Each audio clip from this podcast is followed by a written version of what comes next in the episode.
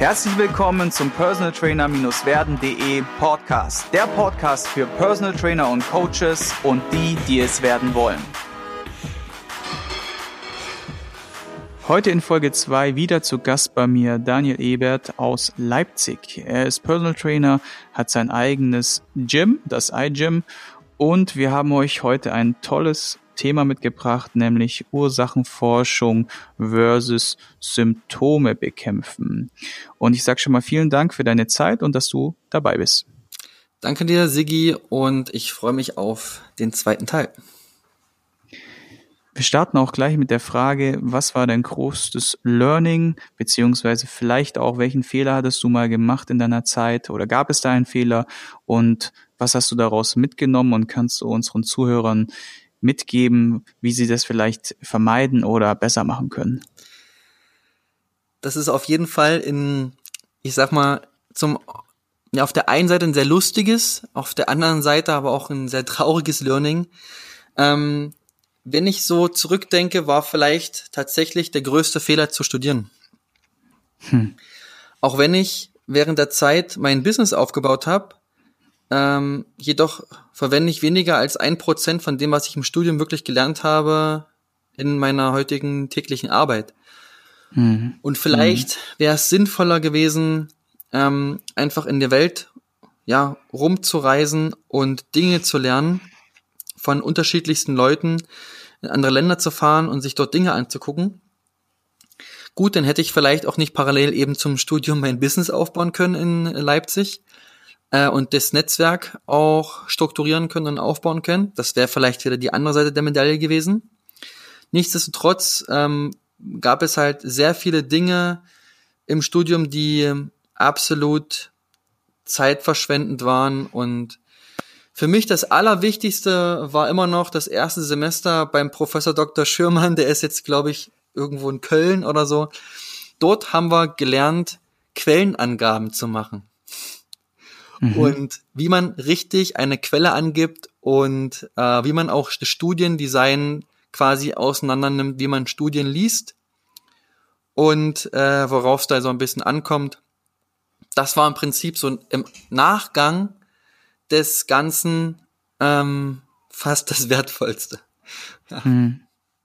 Ja, ich denke, dass sie das wahrscheinlich dann auch für die Praxis dann geholfen hat. Einfach mit, wie wir es in der ersten Folge schon hatten, mit der Konfrontation mit Studien besser umzugehen. Und ich finde, es ist ein wichtiger, wertvoller Ansatz. Ja. Und es bringt mich ja auch ein bisschen gleich zu der, zu dem heutigen Themenschwerpunkt, nämlich Symptome bekämpfen oder wirklich die Ursache herauszufinden und dann das Problem in Anführungszeichen direkt anzugehen. Und vielleicht erzählst du uns einfach mal, was du zu diesem Statement mitbringst und welche Erfahrungen du in den letzten Jahren damit gemacht hast.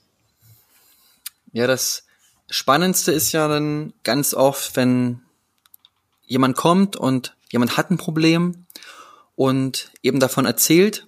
Ähm, nehmen wir mal das ein ganz klassisches Beispiel, mir tut der Rücken weh, ja, ähm, und ja, und ich war schon beim Arzt und ja, ich war da und da. Da ist auch oft die Frage, wie viel Zeit hat zum Beispiel tatsächlich der andere gehabt aus der anderen Branche äh, oder der, der Arzt im Prinzip, sind vielleicht nur fünf, sechs Minuten manchmal, die derjenige hat, da wirklich eine Ursache herauszufinden, ist so gut wie unmöglich. Und genauso, um eine Ursache zu finden, ist meiner Erfahrung nach auch ein gutes Vertrauensverhältnis die Voraussetzung. Denn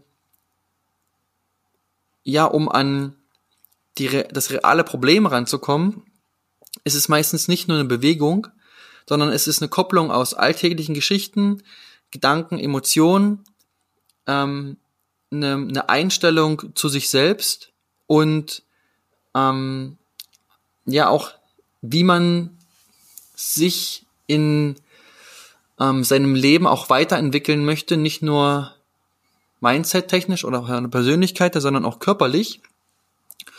Und wenn da schon die intrinsische Motivation nicht für vorhanden ist, auch dann ist es schon nur, ja, eigentlich so gut wie unmöglich, wirklich das Problem zu lösen. Also egal was kommt. Das ist auch ein wichtiger Punkt meiner Philosophie. Ich arbeite nur mit Menschen zusammen, die wirklich 100% wollen und die Bock haben, das Problem anzugehen, auf lange Zeit gesehen. Und wenn von mhm. vornherein schon jemand kommt und sagt, ja, mich hat der Nachbar, der beste Kumpel hierher geschickt und ich soll mal, dann weiß ich schon, alles klar. Hast du überhaupt Bock da drauf, das anzugehen? Hast du dafür die Energie und die, möchtest du die Zeit aufbringen? Oder willst du immer irgendwie mal so einmal kurz äh, reinschnuppern, gucken, ich soll dich hier irgendwie ein bisschen bearbeiten und dann gehst du wieder? Das wird halt nicht zum Erfolg führen. Ne? Das wird dann vielleicht ein Symptom bekämpfen, aber nicht die Ursache. Mhm. Wie argumentierst du in so einem Moment? Also was erzählst du den Leuten, dass sie sagen oder dass sie verstehen, dass es mehr ist als kurz mal wie beim Physio kurz durchknieten, danach ist der Rücken wieder für zwei, drei Wochen in Ordnung und dann kommt er langsam wieder und dann renne ich wieder zum Physio, lass mich wieder kurz durchkneten, hol mir das nächste Rezept. Wie erklärst du den Leuten, also ist vielleicht auch ganz interessant für die anderen Coaches, die hier sind und zuhören, welche Argumentationskette nutzt du, um die Leute in diese Klarheit zu bringen? In ähm, 99,9 Prozent der Fälle bin ich einfach sehr direkt und bringe die Realität auf den Punkt.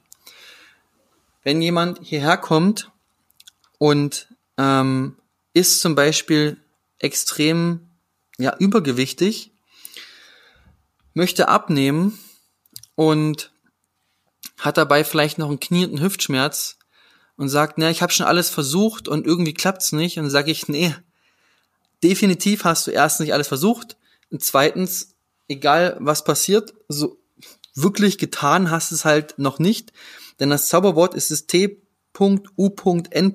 tun und nicht einfach nur sich ja mal für einen kurzen Zeitraum mit etwas beschäftigen oder beschäftigen oder mal etwas für einen kurzen Zeitraum absolvieren. Es geht darum, wirklich auch sein Leben dann zu verändern und zu verstehen, dass dann wirklich das Problem vorliegt. Und wenn man nicht bereit ist, daran zu arbeiten und auch zu 100 Prozent sein Fokus darauf liegt, dann wird das Problem in allermeisten Fällen eben auch schwer nur gelöst werden. Und so wie ich diesen Step habe, so wie der Schalter umgelegt ist, auch im Kopf, alles klar, gut. Ich äh, werde daran arbeiten und jegliches ähm, alles möglich machen, im Prinzip alles, was mir im Wege steht, versuchen aus dem Weg zu räumen und besser zu machen, dann ist die Wahrscheinlichkeit auch einmal mal fast bei 100 Prozent. Und dann kommt man zum Wie? zweiten Schritt. Dann kommt man zum ja. zweiten Schritt. Ja. Und man schaut denjenigen sich an, man schaut äh, schon, wie er steht, wie er geht, wie ist die Kopfposition, wie stehen die Augen zueinander, ähm, wie setzt ein Fuß auf. Ähm, das kann man in einer Ganganalyse zum Beispiel sehr gut machen. Und dann geht's darin, gezielte Fragen, gezielte Fragen zu stellen ähm, und auch in den Alltag zu schauen. Nicht nur irgendwie auf das Problem selbst, sondern globaler zu werden. Und dann Verknüpfungen zu finden, die zu der Kette führen in dem das Problem liegt. Denn schlussendlich ist am Ende vom Tag Schmerz eine super Sache. Denn das ist ein, korrekt.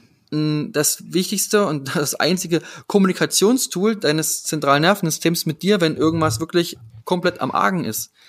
Mhm. Und darauf mhm. zu hören, ist das alles Entscheidende. Und nicht darüber Ich würde dich gerne nochmal, ja.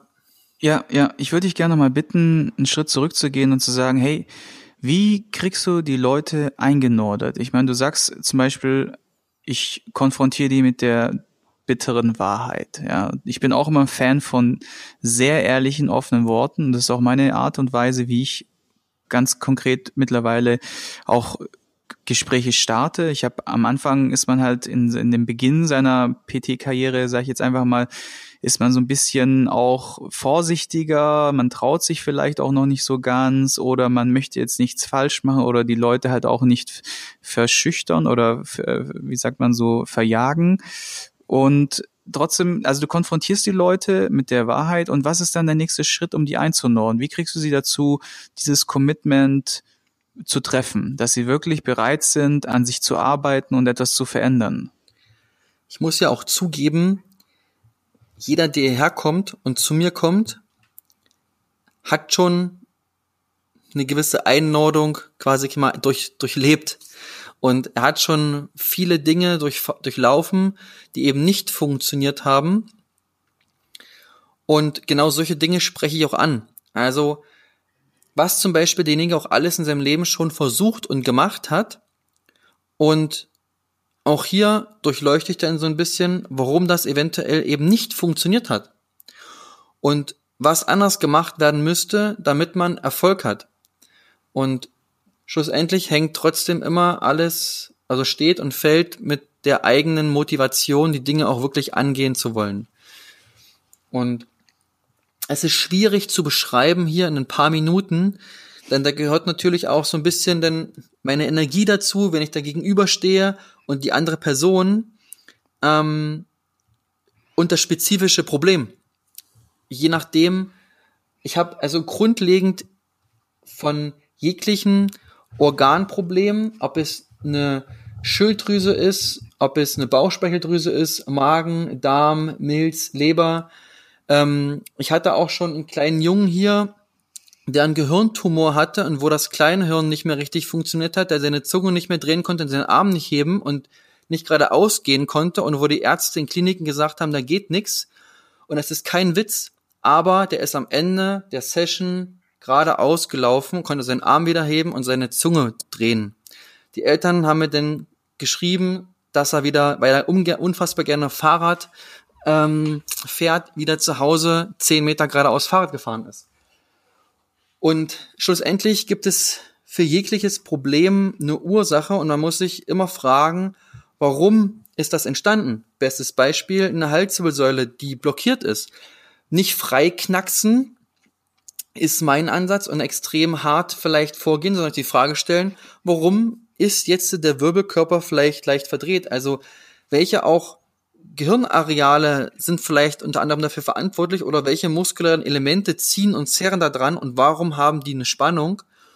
Und dann kann man das von verschiedenen Seiten betrachten. Also von emotionaler Seite, was auch ein bisschen hin Richtung traditionell chinesische ähm, Medizin geht. Medizin. Hm. Ähm, wo man natürlich über rein strukturelle Sachen gucken kann oder auch eben über die neurologische Seite. Und wo man dann mehrere Anhaltspunkte hat und das ergibt sich dann wie bei so einer Polizei an der Wand, ne, wo man dann verschiedene Fäden zueinander führt, irgendwann zu einem Ergebnis, wo es mit hoher Wahrscheinlichkeit herkommt. Und dann geht es daran, mhm. über verschiedene ähm, Drills, verschiedene ähm, Techniken aus unterschiedlichsten Gesundheitsfeldern, die ich kombiniere. Ähm, das sind teils ein oder zwei tolle Tests oder eins, zwei leichte Griffe aus der Osteopathie, ähm, wo man ähm, das kombiniert vielleicht wieder mit einem tollen Griff aus dem Rolfing oder einer Technik, denn noch vielleicht das kombiniert mit einem Fetttool oder einer Augenübung, das kombiniert mit einem Gleichschalten der ähm, Bogengänge des Vestibulärorgans und dann vielleicht noch, wenn man was findet, eben auch auf energetischer Ebene, äh, wenn es sein muss, ein Blasenmeridian harmonieren, ähm, harmonisieren, weil zum Beispiel auch der Blasenmeridian ähm, und zum Beispiel Blase 65 mit dem ähm, mit S1 gekoppelt ist, ja, energetisch. Und ähm, zum Beispiel auch der Gallenblasen ähm, als auch der Magenmeridian oder auch der Milzmeridian mit verschiedenen Wirbelkörpern der Lendenwirbelsäule gekoppelt ist.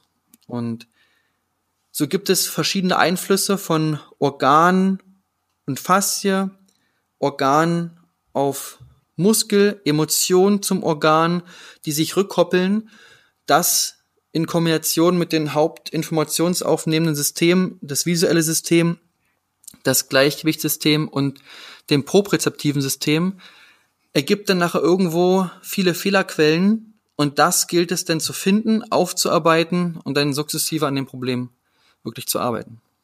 Mhm. mhm.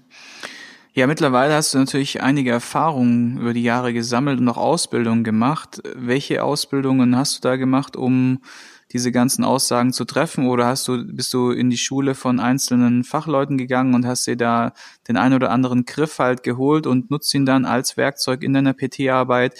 Wie bist du da vorgegangen? Und die nächste Frage, hm, wenn jetzt jemand noch nicht so viel Erfahrung hat, wie schafft er es trotzdem, so eine Anamnese oder so eine, so eine, so eine Ursachenforschung einzuleiten. Du hast ja schon so ein paar Impulse gegeben. Du sagst zum Beispiel hier, was ganz wichtig ist, sich zu fragen, wo, wo kommt es jetzt her? Nicht einfach nur einen Wirbel einrenken, sondern fragen, woher kommt es her? Also kann es fehlende Sitzhaltung sein oder vielleicht auch eine monotone Art, wie er sich belastet im Alltag bis hin zu äh, einer falschen Schlafposition und so weiter und so fort das bedeutet ja auch, dass du eine relativ ausführliche Anamnese machst. Wie hast du die Anamnese erstellt? Beziehungsweise, wie bringst du das, wie hast du das über die Jahre so nach und nach vereint und wie würdest du jemandem empfehlen, da in den ersten Schritten vorzugehen? Also ich hatte ganz am Anfang einen zwölfseitigen Anamnesebogen, unfassbar umfangreich, fast 100 Fragen und irgendwann kann ich da sagen, ich habe das dann einfach in die Ecke gepfeffert und habe dann einfach mit den Leuten gesprochen. Und ähm, habe eine Flipchart, da schreibe ich die wichtigsten Dinge auf. Hm. Und allein schon aus dem ersten Blick auf den Menschen und aus der Erfahrung der letzten Jahre kann ich einfach relativ schnell den eben auch die richtigen Fragen stellen. Hm. Und hm. das ist mit das größte Learning eben auch aus den letzten Jahren, den Menschen anzuschauen, mit ihm zu sprechen, ihm gut zuzuhören und dann die richtigen Fragen zu stellen. 100.000 Mal effizienter als irgendeinen zwölfseitigen, mit über 100 Fragen behafteten Anamnesebogen ausfüllen zu lassen, den man sich wahrscheinlich eh nie wieder richtig anguckt. Hm, hm. Ja, und den dann irgendwie alle drei Wochen rausholt und sich das durchliest. Weil das alles ja, ja auch ein fließender, dynamischer Prozess ist. Ja. Und dann Punkt zwei, was ich sehr empfehlen kann, ist über die Jahre, was ich auch gemacht habe, einfach sich mit sehr vielen Kollegen auch aus unterschiedlichsten Branchen zu connecten, ähm, Internships zu machen, ähm, also auf Deutsch Praktikas, ob äh, bezahlt oder auch manche in Erfahrungsaustausch gehend äh, zu machen und dann voneinander zu profitieren und dann kleine Sachen kennenzulernen, äh, auch Kongresse, Summits, wo sich Dutzende Top-Coaches und Top-Referenten quasi treffen, immer wieder alles mitzunehmen, jedes Jahr überall zu sein, was ich auch heute immer noch mache. Ähm, ja, Werbung. Äh, nächste Woche ist das Arztsymposium. Werbung Ende. und auch da ähm, ist es wieder so, dass unfassbar viele krasse Menschen auf einem Fleck sind wo man so viel lernen kann in kurzer Zeit, was äh, 100 Bücher zum Teil nicht wiedergeben können. Und so dass es sich auch über die Zeit dann ähm, ergeben hat, dass man dann viele Dinge viel schneller lernt zu kombinieren und viele Dinge viel schneller lernt auch ähm, umzusetzen. Entscheidend mhm. ist jedoch immer alles, was man anwendet, auch an einem selbst mal gespürt zu haben. Mhm das ist ein Fakt, den ganz viele äh, vergessen und den ganz viele nicht machen. Das ist auch mit Trainingsprogrammen so. Jedes Trainingsprogramm, was man einem Athleten gibt, sollte man vorher einmal selbst trainiert haben. Oder jede Übung, die man aufschreibt, sollte man selbst trainiert haben können oder sollte man selbst trainieren können. Hm. Und so ist es auch ähm, dann in der alltäglichen Praxis. Und ein ganz wichtiger Punkt noch, weil du gesagt hast, äh, Wirbel einrenken etc. Das mhm. ist sowieso in unserer Branche, auch gerade was die Personal Trainer Schiene angeht, sowieso in No-Go und auch rechtlich ähm, gar nicht vertretbar. Dafür sind dann Berufsgruppen wie Chiropraktoren ähm, oder auch bestimmte Arztgruppen dann zuständig. Was halt möglich ist, und das ist halt natürlich trotzdem alles ein fließender Übergang und Grauzonen, äh, sind natürlich ganz softe äh, Mobilisationen ähm, von Wirbelsäulensegmenten, ähm, wie man so oft auch kennt, mit vielleicht ergänzenden Tools, aber auch natürlich äh, mit der Hand, wo man soft eine Traktion nimmt, ne? Und dann in der soften Traktion ganz leichte Millimeterbewegungen macht. aber irgendwie eine Halswirbelsäule zu nehmen und zu machen oder so, das würde ich auch grundlegend jedem ähm, abraten und dann lieber einen guten Chiropraktor aufsuchen, der das auch wirklich kann und der darin geschult ist. Ja, korrekt. Also wir haben ja auch in anderen vorherigen Podcasts über das Thema Netzwerken gesprochen und auch da ist immer wieder der Tipp gekommen, Internship, also tatsächlich diese Praktikums bei anderen Kollegen zu machen und auch da mal wirklich nachzufragen, ob sowas möglich ist. Und seid euch da auch nicht zu schade, auch wenn dieser Mensch dann vielleicht etwas von dir haben möchte. Frag, stell dir immer die Frage, das war auch eine ganz coole Anregung von einem anderen Kollegen im Podcast zuvor, stell dir immer die Frage, was kannst du ihm Gutes tun oder wie, was kannst du ihm tun, dass er weiterkommt, damit er dir weiterhilft in deinem Praktikum oder in deinen Fragen. Und auch mit diesen Erfahrungsaustausch auf diesen Weiterbildungen finde ich auch sehr wertvoll. Da muss man einfach auch ein bisschen mutig sein oder vielleicht auch sein Ego mal in Anführungszeichen zu Hause lassen und sich einfach auch mal unterstellen und sagen, hey, pass mal auf, hm, ich bin zwar schon seit zehn Jahren Personal Trader, aber davon habe ich noch nie was gehört. Erklär mir das doch mal. Oder wie machst du das denn eigentlich? Absolut. Und so weiter. Ich glaube, da muss man einfach ein bisschen offen, die Offenheit haben, um da sich selber auch persönlich weiterzuentwickeln. Ne? Ja, exakt. Das ist ähm, ein ganz großer, wichtiger Punkt. Das Ego hat ganz weit hinten anzustehen und die Zusammenarbeit in unserer Branche auch mit Coaches untereinander ist das alles Entscheidende und zwischen unterschiedlichsten Gru Berufsgruppen.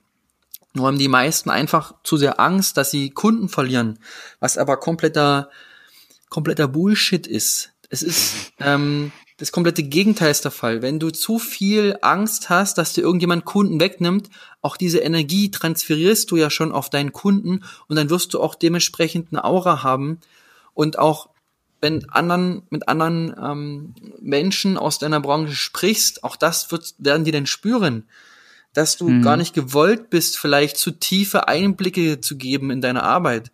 Und genau das Gegenteil muss der Fall sein. Und nur so kann das Ganze in Summe gut wachsen und nur so schafft man es dann nachher auch, eben verschiedenste oder schaffen es auch mehrere Coaches. Das ist meine Philosophie wiederum auch. Ähm, denn Elemente aus unterschiedlichsten medizinischen Zweigen zusammenzuführen und dann das Problem zu bekämpfen. Ja, das ist so. Genau. Du kannst den menschlichen Körper vorstellen, du nimmst den alle Teile auseinander, dann geht das Ohr geht zum Hals-Nasen-Ohrenarzt, das Auge geht zum Augenarzt, die Leber geht zum äh, Endokrinologen, ähm, dann geht die Hand zum Handspezialisten, das Knie geht zum Kniespezialisten, der Fuß geht zum Fußspezialisten. Ja, super. Jetzt hast du vielleicht ein Problem mit all den Bereichen, aber was ist denn, wenn die miteinander gekoppelt sind? Das heißt, du solltest schon langfristig gesehen wirklich aus allen Bereichen Elemente kennen, wissen und ähm, nicht nur anatomisch, sondern auch strukturell und neurologisch Verbindungen herstellen können. Und die Aussage, man kann nicht alles können, ja, ist korrekt, nur dennoch solltest du aus allen Bereichen dennoch Wissen aufsaugen wollen und nur so kannst du in Summe den Organismus auch verstehen und dann in Problemen bekämpfen und nicht nur ständig immer an Symptomen dich langhangeln. Korrekt. Ich meine, viele haben halt am Anfang dieses Thema, was soll ich als erstes lernen? Und dann stürzen sie sich in alles hinein und machen alles nicht wirklich gut. Deswegen am Anfang vielleicht doch eher spezialisieren und man hat auch alle Zeit der Welt. Genau. Ich meine, schon mal, ich bin Absolut. jetzt auch 36 und jetzt werde ich so langsam so richtig wissensgeil. Ja, also jetzt ist so, jetzt läuft mein Business, jetzt habe ich, kann ich sagen, gut, jetzt äh, meine Stammkunden sind da, ich bin da so plus minus safe und jetzt äh, kümmere ich mich mal wieder um meine persönliche Weiterentwicklung und mache dann zum Beispiel einen Podcast, wo ich mich mit anderen Leuten unterhalte und einfach Wissen weitergebe an andere und dabei selbst auch lerne oder besuche die eine oder andere Schulung oder gehe auch, wie gesagt, in den Lehrstuhl von irgendjemanden. Also da sollte man sich da einfach nicht zu viel Druck aufbauen und einfach offen sein und deswegen Genau, kommen wir noch zu den letzten vier Minuten, nämlich die eins bis drei Bücher, Hörbücher, die du uns empfehlen kannst. Was kannst du da äh, uns empfehlen und, und warum? Also, wenn es darum geht, ähm, ich würde dir gerne drei Bücher äh, anf anführen. Ähm, Buch Nummer eins vor allem alles um das Thema des Mitochondrium und des großen Bereichs der Mitochondrientherapie. Da spielt dann, da spielen dann viele Elemente rein, ähm, wie kannst du auch mental und emotional auf die Qualität deines Mitochondriums einwirken, als auch über die Ernährung und eventuell auch über Supplementierung. Das Buch direkt heißt Mitochondrientherapie. Okay, packen wir auf jeden Fall in die Shownotes. Und Buchtipp Nummer zwei, ich muss dich ein bisschen drängeln, weil wir nur noch drei Minuten ja, haben. das ähm, Buch Nummer zwei, ähm, die sind relativ neu gerade auf dem Markt. Und hier kann ich schon sagen, dass die beiden deutschen Versionen von äh, Lars Lienhardt, Neuroathletik Training und sein neues Buch ähm, Training beginnt im Gehirn schon, ähm, was den Übertrag angeht von dem neurologischen Aspekt hin in die Trainingswissenschaft einen sehr großen Benefit gibt und eine gute Kopplung zu unterschiedlichen Themenbereichen aufweist. Mhm. Das sollte ein zweiter Punkt sein. Und der dritte Punkt, den ich mit anführen äh, kann, ist der Faszien-Anatomie-Atlas von Carla Stecco. Den gibt's auch erst relativ kurz, aber das ist somit das Beste, was dazu meiner Meinung nach aktuell mitgibt. Functional mhm. Atlas Human Fascial System. Und ich durfte auch mit eigenen Händen in Berlin beim Professor Dr. Fleming an ähm, Leichen jede einzelne Struktur, jede Muskelfaser, alles mit freilegen und konnte selbst auch sehen, wie unfassbar faszinierend dieses Gewebe ist.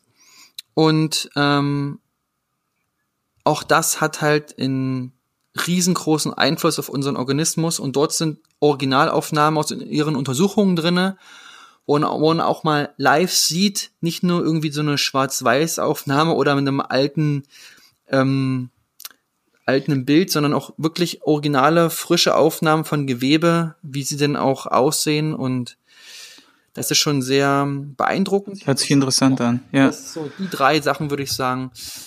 Packen wir unten in die Show Notes, in den Beschreibungstext unter dem Halb dem Podcast, müsst ihr einfach nach unten scrollen, dann könnt ihr die Links klicken und kommt dann direkt zu den Büchern, die jetzt empfohlen wurden. Wir machen jetzt auch ganz fix weiter mit der Blitzlichtrunde. Wir haben dafür circa eine Minute Zeit, deswegen mit einem Wort, maximal einen Satz antworten. Dein favorisiertes Coaching-Tool? Meine Hände.